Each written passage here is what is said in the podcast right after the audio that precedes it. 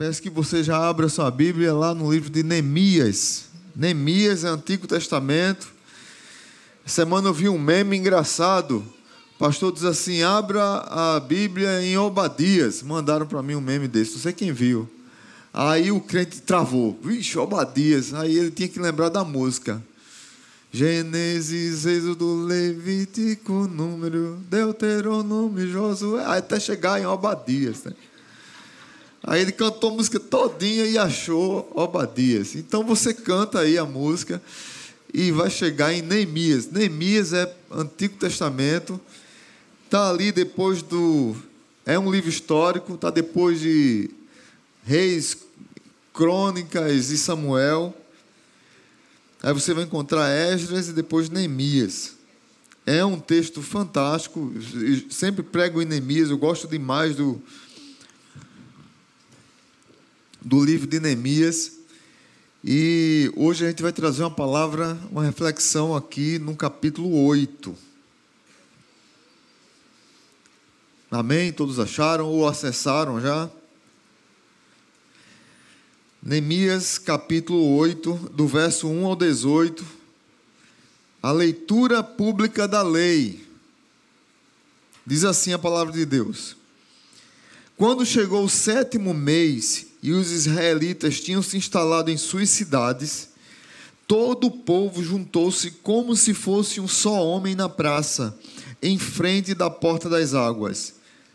Pediram ao escriba Esdras que trouxesse o livro da lei de Moisés que o Senhor dera a Israel.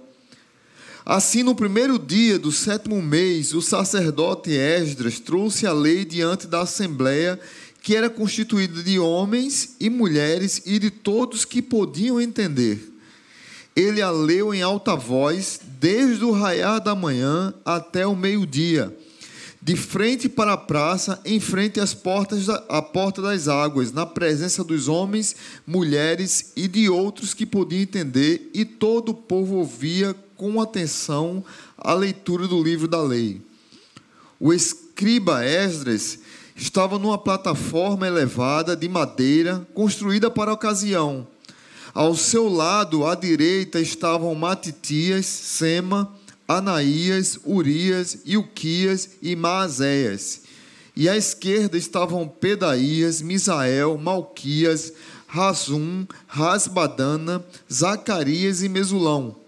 Esdras abriu o livro diante de todo o povo, e este podia vê-lo, pois ele estava num lugar mais alto. E quando abriu o livro, o povo todo se levantou. Esdras louvou o Senhor, o grande Deus, e todo o povo ergueu as mãos e respondeu: Amém, Amém. Então eles adoraram o Senhor, prostrados com o rosto em terra. Os levitas, Jesua, Bani, Serebias, Jamim, Acube, Sabetai, Rodias, Maazéias, Quelita, Azarias, Josabade, Hanã e Pelaías, instruíram o povo na lei, e todos permaneciam ali. Leram o livro da lei de Deus, interpretando-o e explicando, a fim de que o povo entendesse o que estava sendo lido. Então Neemias, o governador, Esdras, o sacerdote e escriba, e os levitas que estavam instruindo o povo, disseram a todos: este dia é consagrado ao Senhor nosso Deus, nada de tristeza e de choro, pois todo o povo estava chorando enquanto ouvia as palavras da lei. E Neemias acrescentou: Podem sair e comam e bebam do melhor que tiveram e repartam com os que nada têm preparado. Este dia é consagrado ao Senhor, nosso Deus não se entristeçam, porque a alegria do Senhor os fortalecerá. Em algumas versões diz: a alegria do Senhor é a nossa força. Verso 11: Os levitas tranquilizaram todo o povo, dizendo: Acalmem-se, pois este é um dia santo, não fiquem tristes. Então todo o povo saiu para comer, beber, repartir com os que nada tinham preparado e para celebrar e para celebrar com alegria, pois agora compreendiam as palavras que lhes foram explicadas. No segundo dia do mês, os chefes de todas as famílias, os sacerdotes e os levitas, reuniram-se com o escriba Esdras para estudarem as palavras da lei. Descobriram na lei que o Senhor tinha ordenado, por meio de Moisés, que os israelitas deveriam morar em tendas durante a festa do sétimo mês, a festa dos tabernáculos. Por isso, anunciaram em todas as suas cidades e em Jerusalém: saiam às montanhas e tragam ramos de oliveiras cultivadas, de oliveiras silvestres, de murtas, de tamareiras e de árvores frondosas, para fazerem tendas conforme está escrito.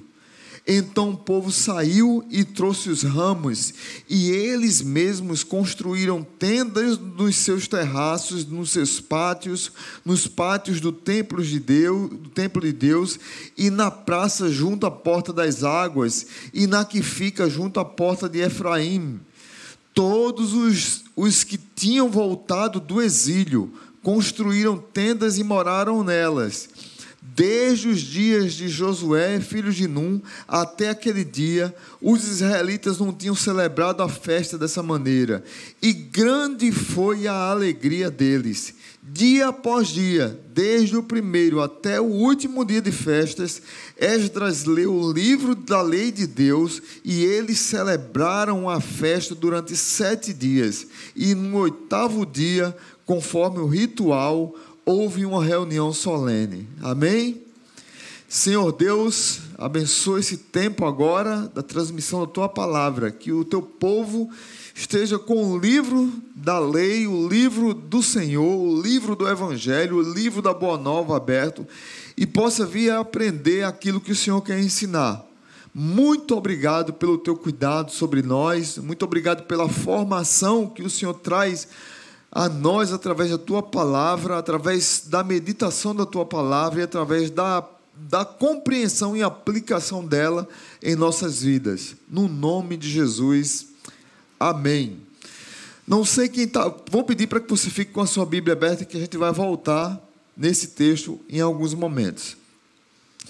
Não sei quem está acompanhando nas redes sociais que aconteceu numa universidade dos Estados Unidos é, não lembro o nome agora da universidade, mas os jovens começaram um culto, já faz algum tempo, eu não sei, eu, na verdade eu não sei nem se já terminou, mas passou praticamente 15 dias, é, os jovens orando, lendo a Bíblia, chorando, pedindo perdão pelos pecados, e começou a chegar gente, a fila começou a ser imensa, a capela do seminário não cabia, quantidade de pessoas, gente de outros países ficaram impactados com essa notícia e começaram a viajar para lá para ver o que estava acontecendo. Não tem hoje como a gente definir ou decifrar a, a que ponto, se foi um avivamento ou se não foi. Geralmente a gente entende o avivamento e compreende depois dos resultados é, das vidas que ali foram edificadas e saem para fazer a obra do Senhor e tem um impacto social. Um avivamento ele tem um impacto social, um impacto mundial, um impacto local. É algo que abençoa e chega na vida de muitas pessoas. Teve um outro avivamento nos Estados Unidos, e esse a gente tem resultados concretos, há muitos anos atrás, quando cinco jovens, também numa universidade, estavam num momento de oração e o culto não acabou, o culto continuou sem show, sem pregador famoso, sem banda famosa. Quem estava dirigindo eram as pessoas que estavam ali mesmo, os professores. Nesse, nesse agora, nos Estados Unidos, um dos maiores teólogos do mundo, chamado Craig Kinner, é, ele estava na porta, é, sendo porteiro da igreja para que as pessoas pudessem entrar. Há alguns anos atrás, uns 50 anos atrás, Teve esse um outro avivamento também, como eu falei, que cinco jovens decidiram ser missionários nas tribos alcas. E um dele, o mais famoso dele, foi Jim Elliot, que eu já contei a história dele aqui. É, e esses cinco jovens, for, cinco jovens foram para as tribos alcas e eles foram assassinados ali, morreram. E a família deles continuaram um projeto missionário nessa tribo. E os índios que mataram os pais, os maridos, foram batizados depois pelas esposas e pelos filhos daqueles missionários que foram lá pregar o evangelho. Também nós fomos abençoados, o Brasil foi abençoado com esse avivamento. Quem estava lá era Rússio Shedd ele era aluno dessa universidade também, e Russell Shedd decidiu vir servir no Brasil como missionário, e Russell Shedd foi uma bênção no nosso país, abençoou nossa nação como pregador do Evangelho, como professor, como escritor, como é, tradutor, como é, comentador da Bíblia Shed, ele foi o organizador da Bíblia de estudo Shed, muita gente aqui na igreja tem essa Bíblia. Nós estamos diante de um texto, lemos um texto agora, fantástico, no livro de Neemias. Quando você vê Neemias, você lembra de muros sendo construídos, você lembra de liderança, lembra de capacitação de pessoas, lembra de. É, o livro de Neemias ele é usado em empresas.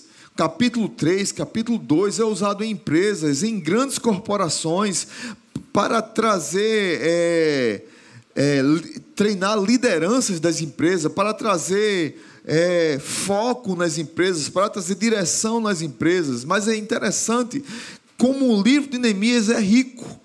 E Neemias, ele, além de fazer uma reforma estrutural, quando os muros estavam derrubados, ele reconstrói os muros, teve uma reforma também social. E quando o povo está mais organizado, estão nas suas casas, é, Esdras veio no pós-exílio, Neemias chega depois, Neemias percebe que agora tem que fazer uma reforma na vida das pessoas, uma reforma espiritual. E para fazer essa reforma espiritual, ele precisa da palavra de Deus para instruir as pessoas, para direcionar as pessoas a serem moldadas e serem formadas, seu caráter ser formado por essa palavra. E aí chega Neemias capítulo 8. Neemias capítulo 8, eh, que nós lemos, para muitos estudiosos, é, é nesse nessa festa dos tabernáculos aqui, é, que encerra o, o capítulo 18, é também um grande avivamento.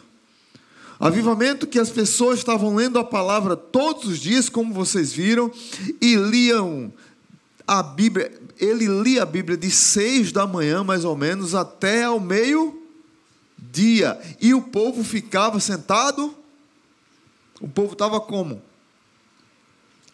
o povo estava em pé, homens, mulheres e aqueles que entendessem, jovens, adolescentes, aqueles que compreendiam, foram convidados para aquela assembleia. Paul, Fest, Paul Freston alega que o impacto causado por essa leitura da lei dos judeus foi com, comparado no, na década eh, do século XVI à grande reforma protestante o impacto dessa palavra é, de Neemias, se você for ler alguns comentários, eles vão trazer a ideia de que, em sua totalidade, o povo foi é, fisgado é, pela mente, o coração e o corpo.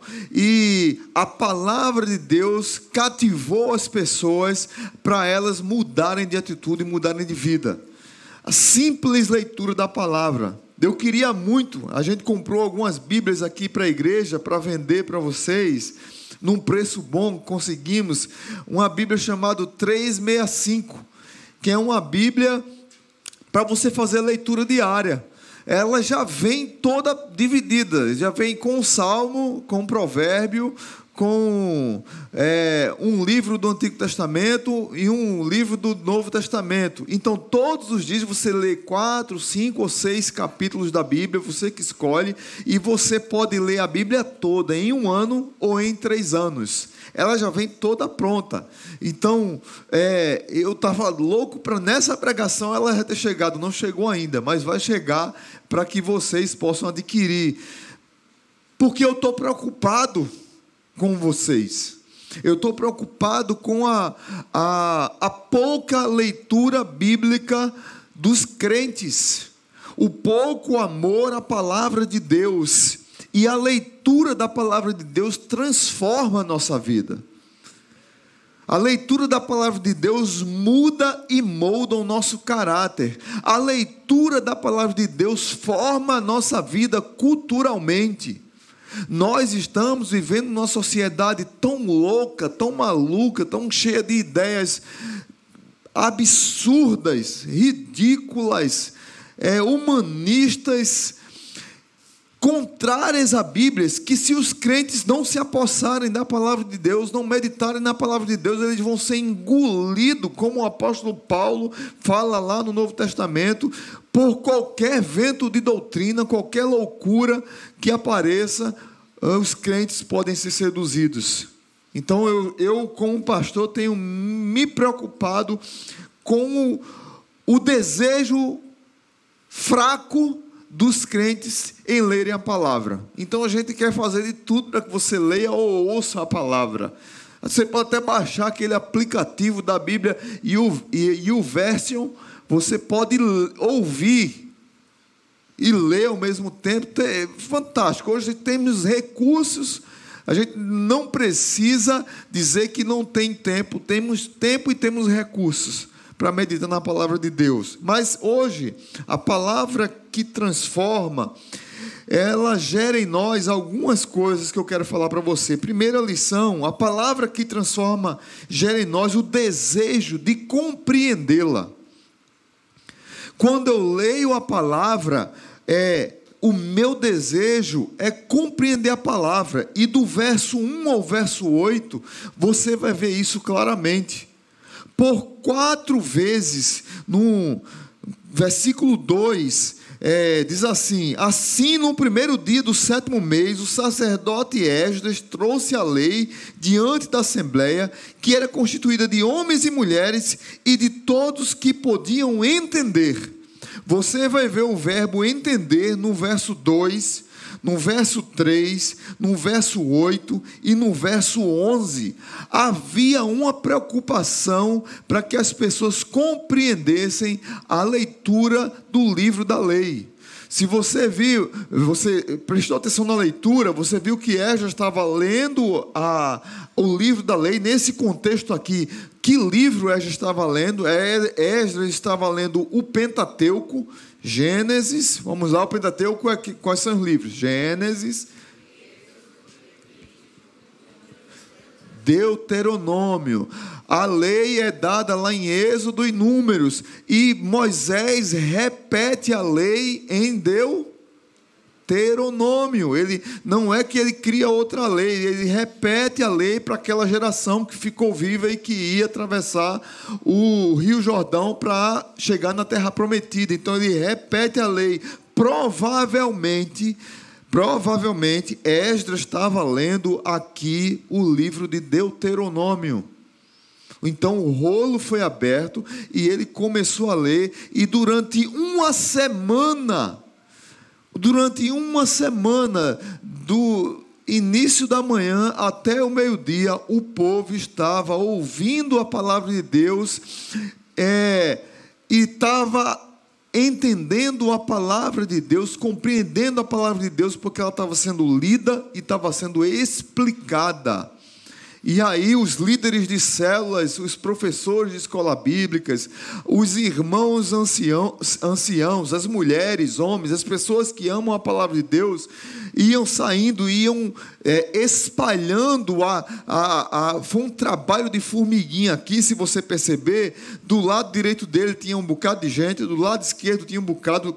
Os nomes aqui, muitos nomes bonitos, inclusive para você poder dar para os para os filhos, netos, e aí e a, abençoar as pessoas com esses nomes. É, depois tem um outro grupo que a gente leu, que era o grupo que ia para o meio do povo para explicar,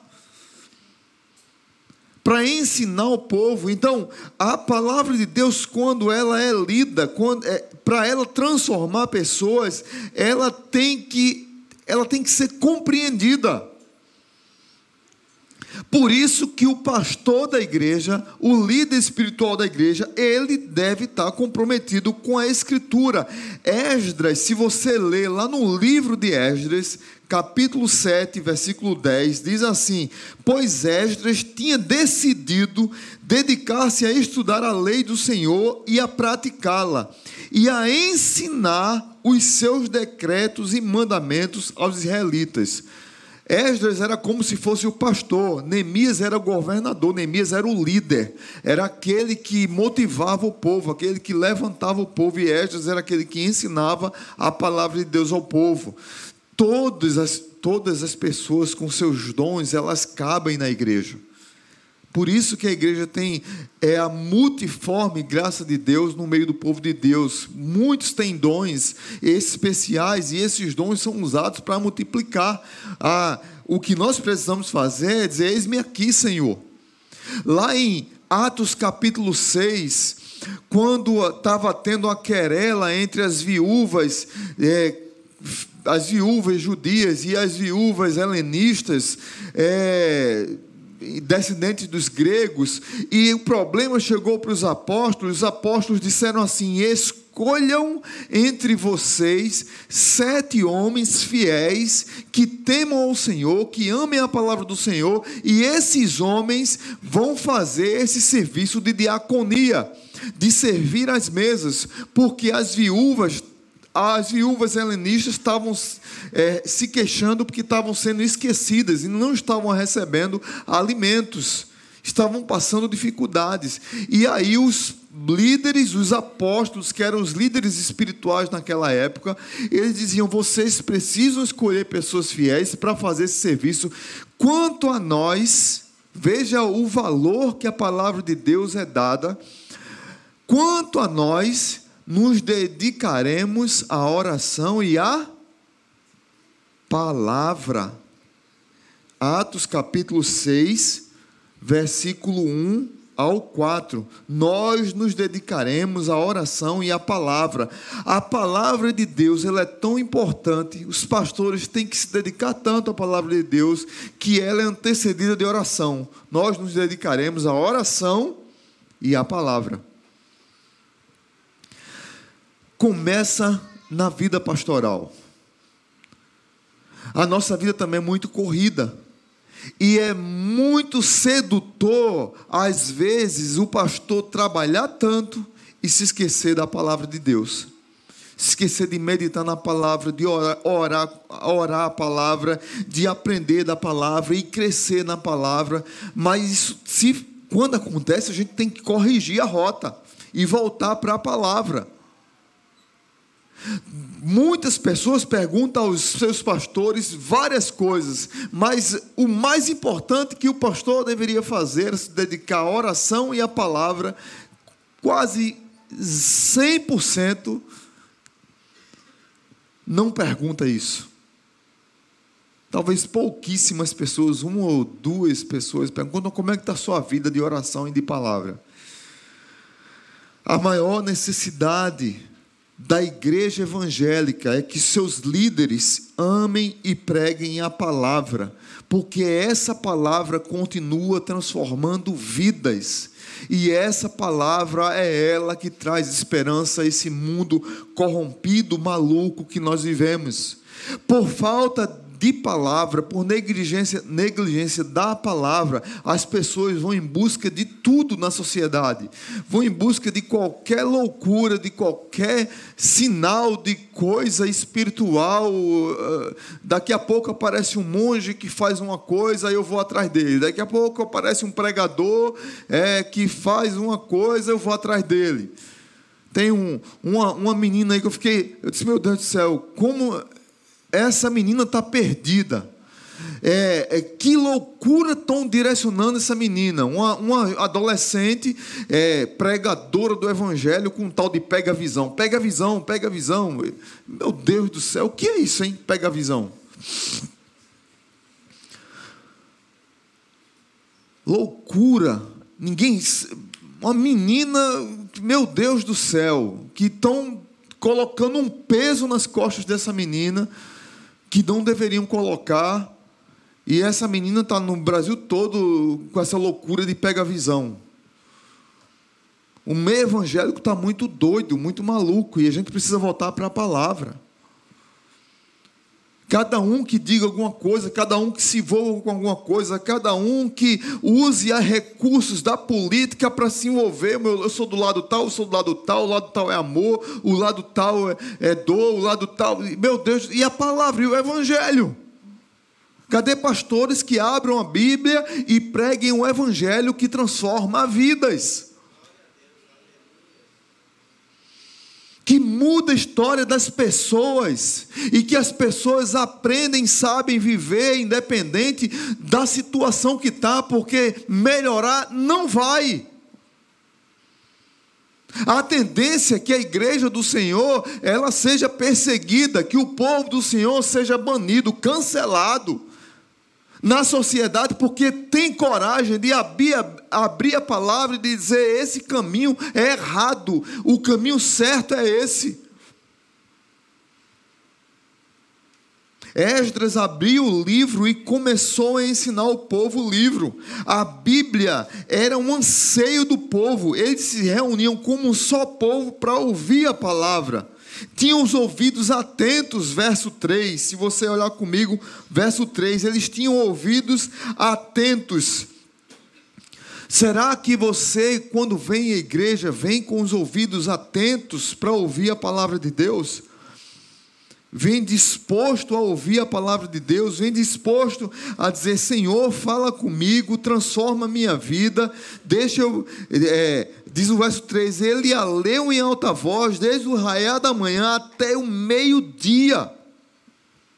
Homens e mulheres ouviram a palavra atentamente.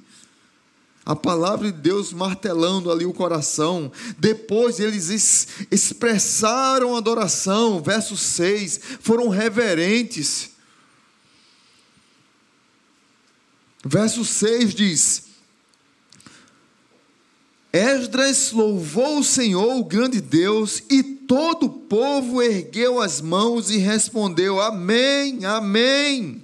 Então eles adoraram o Senhor, prostrando-se rosto em terra. Se quebrantaram diante da palavra, se alegraram pelo poder da palavra, tinham disposição de obedecer a palavra. A palavra de Deus é tão importante, irmãos. Tem um missionário da igreja presbiteriana, um homem de Deus chamado é, Ronaldo Lidório.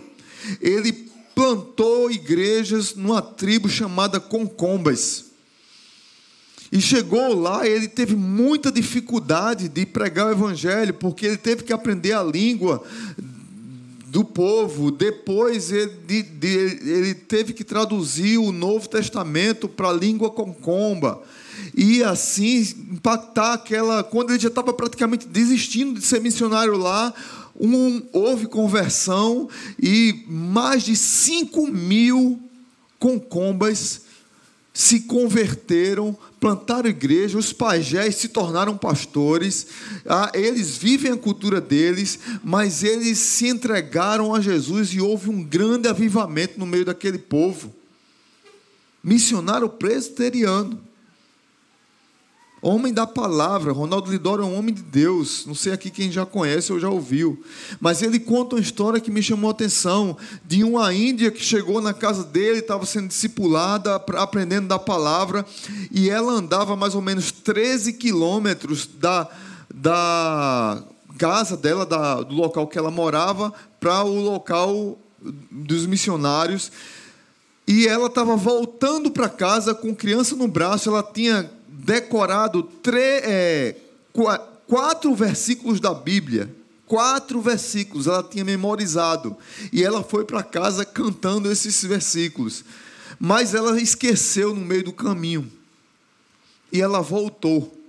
E o pastor disse: Mas por que você voltou? Você não memorizou os textos da Bíblia? Ele disse: Não, mas eu esqueci de um versículo no meio do caminho. A palavra de Deus é tão importante para a minha vida que ela não pode ficar esquecida no meio do caminho. E eu voltei aqui para o Senhor me repetir o versículo novo, e eu volto para casa, e ela voltou da segunda vez e foi até o final, lembrando sem esquecer do versículo.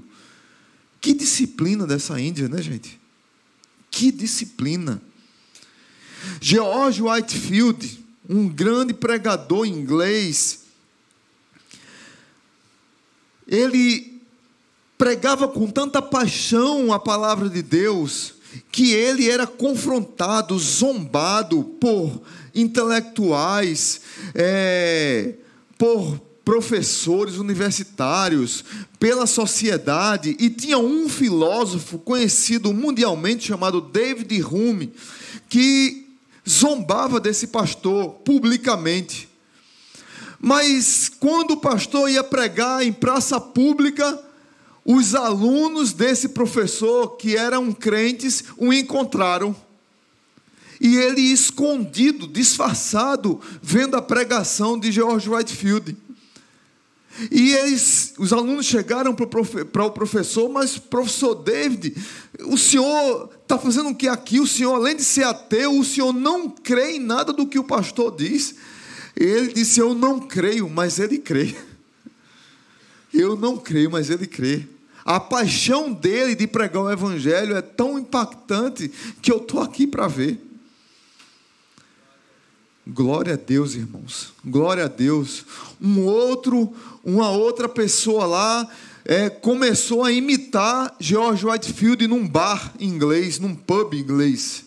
Começou a imitar ele pregando, subiu numa mesa, numa plataforma e estava cheio dos mé começou a, a, imitar o pastor pregando, e no meio da pregação, da imitação da pregação, o Espírito Santo penetrou o coração daquele homem. Aquele homem dobra os joelhos dentro de um bar, entrega sua vida a Jesus e diz: Meu Deus, meu Deus, me perdoa, meu Deus.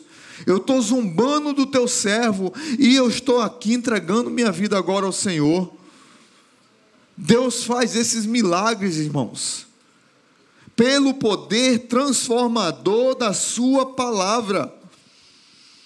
Certa feita, um outro pastor brasileiro ensinando num país pós-comunista, ensinando a palavra de Deus, chega à noite e a palavra e, e, e a, as lâmpadas é, tem um problema e acaba a luz e o pastor diz gente, então já que está faltando energia, vamos deixar para amanhã. Amanhã a gente acorda mais cedo e continuamos o estudo.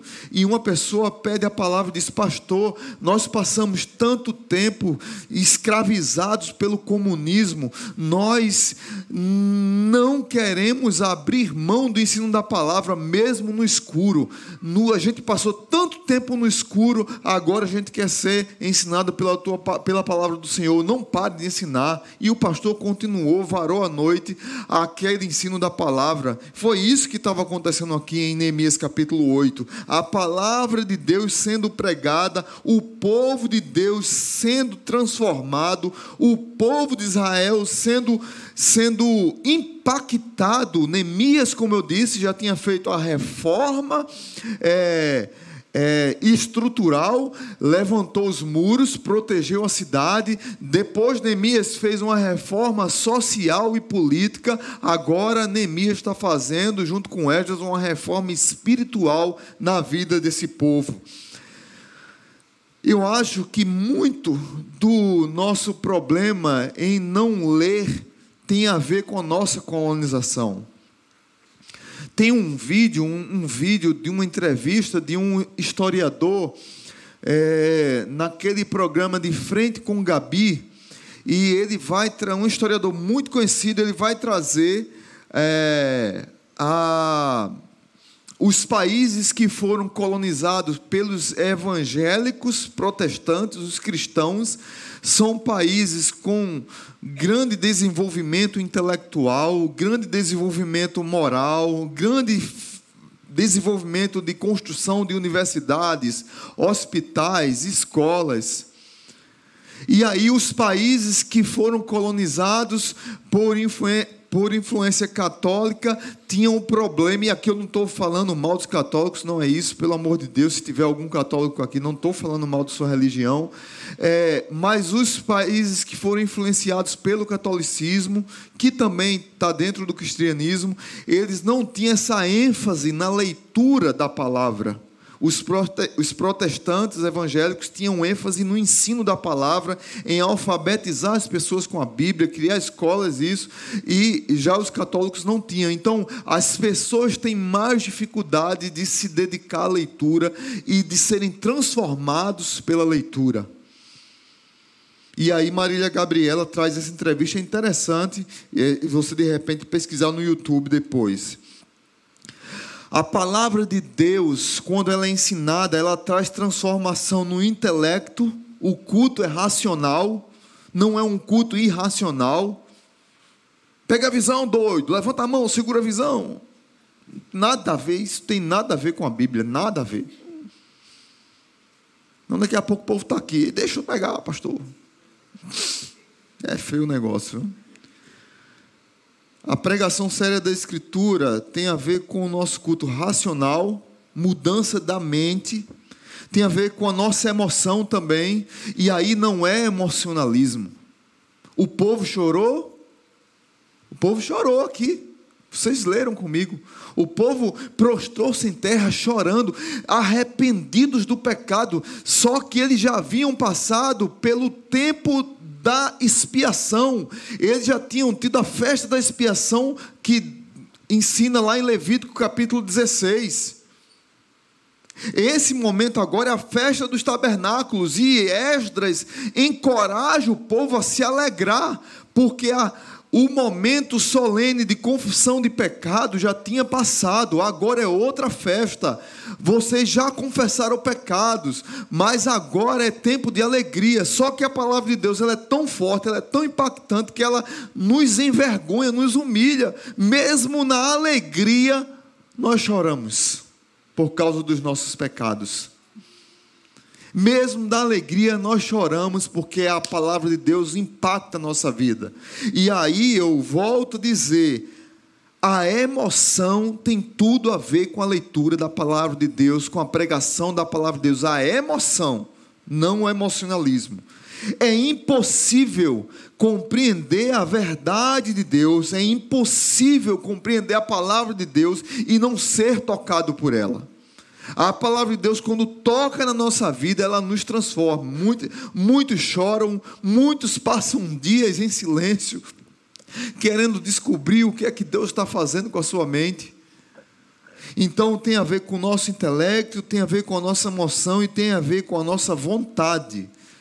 A palavra de Deus, ela mexeu aqui, ela mexeu aqui e ela agora vai mexer aqui na direção eu vou tomar uma atitude de obediência ao Senhor. Por isso que é importante você aprender a palavra de Deus. Por isso que é importante estudar a palavra de Deus. Por isso que é importante amar a palavra de Deus. Porque ela vai transformar seu intelecto, sua emoção e sua vontade. Amém? Então a primeira coisa, é, é o que eu gastei mais tempo. A palavra que transforma ela gera em nós o desejo de compreendê-la. Segunda lição, a palavra que transforma gera em nós a força da verdadeira alegria. Verso 9 até o verso 12. Verso 9 até o verso 12 diz assim: Então Neemias, o governador, Esdras, o sacerdote escriba, e os levitas que estavam instruindo o povo, disseram a todos: Este dia é consagrado ao Senhor, nosso Deus, nada de tristeza e de choro, pois todo o povo estava chorando enquanto ouvia as palavras da lei. Neemias acrescentou: Podem sair, como e bebam do melhor que tiverem e repartam com que nada tem preparado. Este dia é consagrado ao nosso Senhor não se entristeçam, porque a alegria do Senhor é a nossa força. Aí no verso 11 ele diz: Acalmem-se, porque este dia é um dia santo, não fiquem tristes. E o verso 12 ele diz: Celebrem com alegria, pois agora eles compreendiam as palavras que lhes foram explicadas. Quando a palavra é explicada, quando compreendemos a palavra, o choro de tristeza pelo pecado se transformou em alegria por causa da cura. O choro de tristeza por causa de uma dor se transformou na alegria da transformação, da mudança de caminho, da mudança de direção. Mesmo que caiam lágrimas dos nossos olhos, nós estamos felizes, porque a alegria do Senhor é a nossa força. E Deus restaura a nossa alegria. É interessante que na festa, nas festas judaicas, e aí nesse caso aqui na festa do tabernáculo, teve o dia da expiação, como eu falei para vocês, já tinha acontecido o dia da expiação. O dia da expiação era o dia que era confessado os pecados e depois da confissão do pecado tinha a purificação e o terceiro era a celebração. Eles estavam na fase da celebração. Por isso que Neemias e Esdras insistem: alegrem-se, alegrem-se. É interessante que a palavra de Deus, vou citar só três versículos aqui, que traz essa convicção de restauração para a nossa vida e de alegria que a palavra de Deus traz. O Jeremias capítulo 15, verso 16, Jeremias diz assim: Quando as tuas palavras foram encontradas, eu as comi. Ele usa a expressão de comer a Bíblia. Olha, não é que ele vai comer a Bíblia. Tinha um, um comercial, esse, eu não sei quem lembra aqui, mas era um comercial de incentivo à leitura. Jô Soares que fazia esse comercial. E ele comia os livros. Ah, faz um tempinho, viu, gente? Eu era eu não sei quem lembra ou quem viu esse comercial, mas eu lembro, não sei se foi em escola que eu vi, mas eu lembro que tinha esse comercial de incentivo à leitura no Brasil e Jô Soares comia o livro. Muito interessante. Neemias usa essa figura de comer para se alimentar da palavra. Quando as tuas palavras forem encontradas, eu as comi. As tuas palavras são de gozo e alegria para o meu coração pois sou chamado e pertenço a ti, Senhor Deus dos exércitos. A palavra do Senhor eu comi e ela foi de gozo e alegria para o meu coração. Salmo 119, 111 diz assim: Os teus testemunhos são minha herança permanente, são alegria do meu coração. Os teus testemunhos são a minha herança permanente, eles são a alegria do meu coração. Salmo 19, 8. Os preceitos do Senhor são justos e dão alegria ao coração. Meus irmãos, se você está triste, a palavra traz alegria para a sua vida. Se você está sofrendo, a palavra traz conforto para a sua vida. Se você está empacado em alguma coisa, a palavra de Deus traz esperança para a sua vida. Se você está duvidando de alguma coisa, a palavra de Deus traz certeza para a sua vida. E se as lágrimas são grandes na sua vida, saiba que a palavra de Deus transforma essas lágrimas em alegria. Pode chorar sobre a sua Bíblia pode chorar sobre a palavra de Deus, mas ouça o que Deus está dizendo para você hoje. Hoje é dia de alegria. A força da a, a alegria do Senhor é a nossa força. A alegria do Senhor é a nossa força. A fé que não se baseia na palavra de Deus não é fé, mas presunção ou superstição. Veja como isso é perigoso. A fé que não se baseia na palavra de Deus não é fé, mas é presunção ou superstição. Tem crente supersticioso? Tem, infelizmente.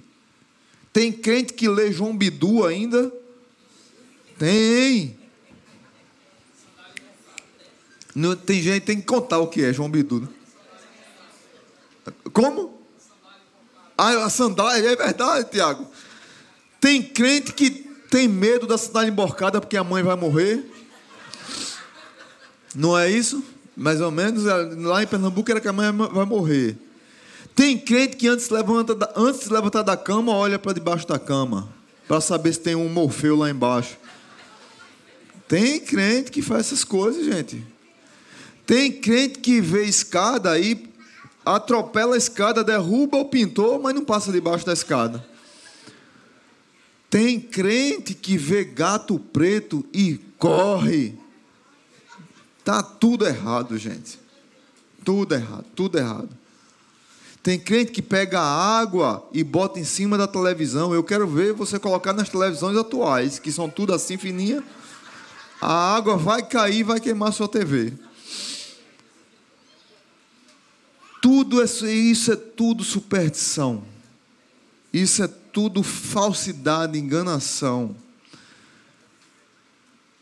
A palavra de Deus, ela fortalece nossa fé. A alegria que não vem da fé não é alegria verdadeira, mas é apenas o sentimento bom, que logo desaparece. A fé baseada na palavra produz o tipo de alegria que permanece mesmo em meio às tempestades da vida. A fé baseada na palavra produz o tipo de alegria que permanece mesmo em meio às tempestades da vida.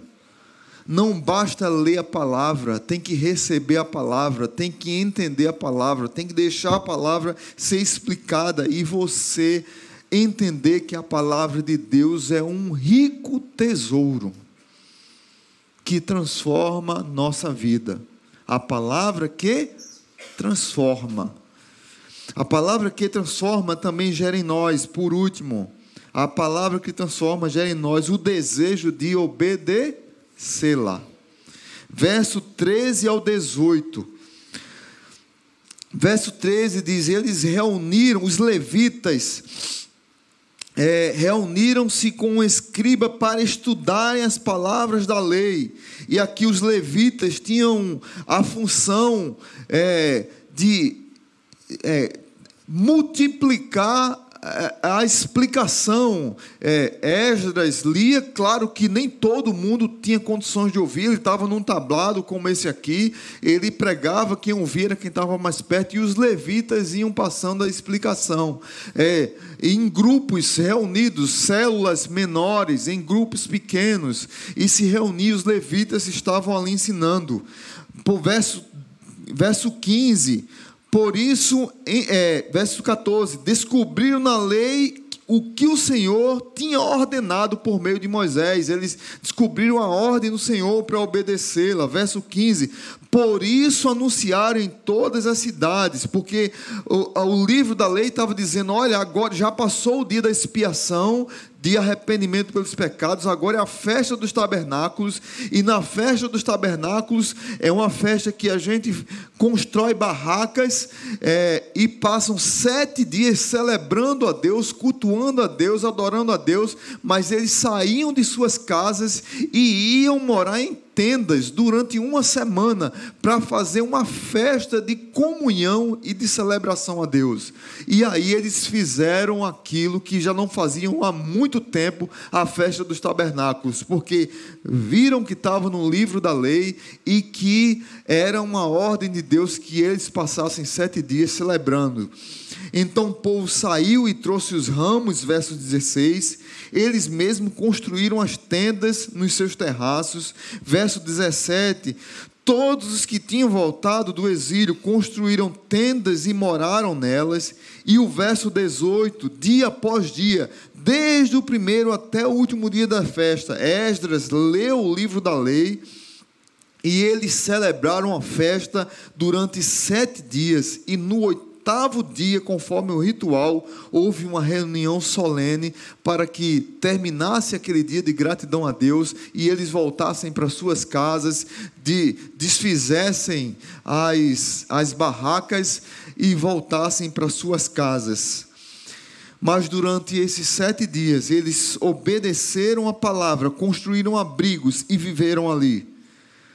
Quais áreas da nossa vida quais tendas nós estamos precisando levantar na nossa vida, para que a nossa vida seja restaurada pela palavra.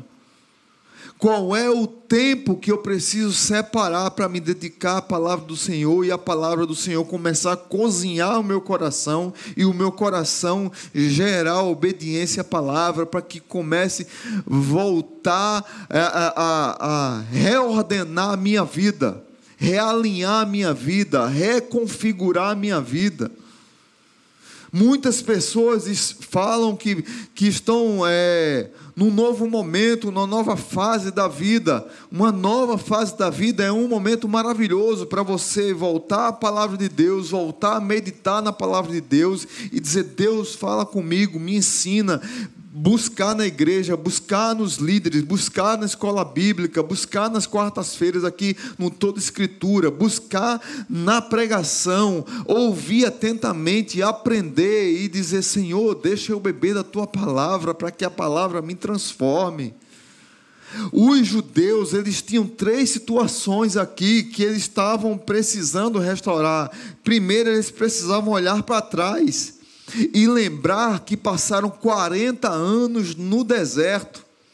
40 anos no deserto por causa da incredulidade. Mas o deserto não foi o fim da linha em suas vidas, o deserto foi apenas parte do caminho. O deserto não é fim da linha na, da vida de ninguém, o deserto é lugar de transformação, é lugar que você encontra com Deus também. Talvez você precise olhar para trás e lembrar dos grandes feitos de Deus na sua vida. Mas os judeus não precisavam apenas olhar para trás, eles precisavam reordenar a sua vida, obedecer a Deus, olhando ao redor. Ao ver as bênçãos que Deus tinha feito. Deus usou Neemias para construir os muros, Deus usou Neemias para fazer uma reforma política e social, Deus agora está usando Esdras e Neemias para fazer uma reforma espiritual no povo. Fora isso, eles começaram a plantar e a colher, e eles começaram a agradecer a Deus porque estavam desfrutando das bênçãos que jamais eles deveriam crescer, é, esquecer. Os judeus aprenderam aqui que eles precisavam agradecer ao doador. Mais importante do que a doação, do que o que Deus fez na vida deles, era Deus e os judeus olhavam de lados, olhavam plantações, boas colheitas, bons frutos, bons resultados, a terra que mana leite e e que tem frutas gigantescas, uvas que precisavam, os cachos de uvas eram tão grandes que precisavam de dois homens para carregar. Eles precisavam olhar ao redor e agradecer a Deus por isso. Para trás, Deus nos tirou de lá, do Egito, e nos tirou do deserto, ao redor, colheita, e para frente, olhar para o reino glorioso que Deus havia prometido ao seu povo. Deus havia prometido ao seu povo um Messias, Deus havia prometido ao seu povo um reino glorioso. Lá em Zacarias capítulo 14, verso 9, diz: O Senhor será rei de toda a terra Naquele dia haverá um só Senhor, e o seu nome será o único nome. Aleluia. Por mais que você, que não conhece a Jesus, vá buscar Deus em qualquer outro lugar, naquele dia só haverá um Senhor e um único nome, e todos irão se dobrar a Ele. Todos irão, irão se dobrar a Ele. A palavra de Deus, queridos, ela gera em nós um mover fantástico, ela viva o nosso coração, ela aquece a nossa alma, ela muda a nossa história. Então nós precisamos compreendê-la, nós precisamos nos alegrar na palavra e nós precisamos obedecer a palavra. Por fim, quero lembrar aqui de 2 Crônicas 7,14 se o meu povo, que se chama pelo meu nome, se humilhar, orar e buscar a minha face, e se afastar dos seus maus caminhos, dos céus eu ouvirei, perdoarei o seu pecado e sararei a sua terra. Avivamento começa quando nós submetemos nossa vida à palavra do Senhor. Que esse texto de Neemias possa ganhar vivacidade em sua vida e que você possa sair daqui diferente de como entrou. Amém? Vamos agradecer a Deus. Pai Santo, muito obrigado por tua palavra. Muito obrigado pelo teu evangelho. Muito obrigado pelo amor de Jesus em nossas vidas. Muito obrigado pela transformação do Senhor em nossa vida. Mas muito mais grato nós somos porque o Senhor enviou para nos salvar o teu filho amado Jesus Cristo, que é a palavra encarnada, que deu sua vida por nós, viveu pregando as boas novas, morreu crucificado na cruz do Calvário, mas ele ressuscitou no terceiro dia, ele está vivo. E como diz Zacarias que nós lemos aqui, naquele dia, naquele dia glorioso, que ainda não chegou, haverá um só nome e um só Senhor, e todos os habitantes da terra vão curvar-se diante dele, dobrar os seus joelhos diante dele e vão adorá-lo. Obrigado porque o povo de Israel foi obediente aqui à leitura da tua palavra e choraram e se arrependeram e foram transformados e ouviram da boca dos profetas de Deus: alegrem-se, alegrem-se no Senhor, porque a palavra do Senhor está transformando a tua vida, está mudando a tua história e está trazendo alegria para o teu momento. A alegria do Senhor é a nossa força. A minha oração é que essa palavra permeie os corações presentes aqui nessa manhã nesse dia especial, quando essa mensagem for ouvida, talvez em podcast ou então pelo YouTube, mas que essa palavra do Senhor possa inundar os corações e mudar a mente, as emoções e a vontade. Que o amor de Deus o Pai, que a graça maravilhosa de Jesus, e que a comunhão do Espírito Santo esteja sobre nossas vidas. Tenhamos uma semana rica da tua palavra e cheia do teu amor. No nome de Jesus. Amém.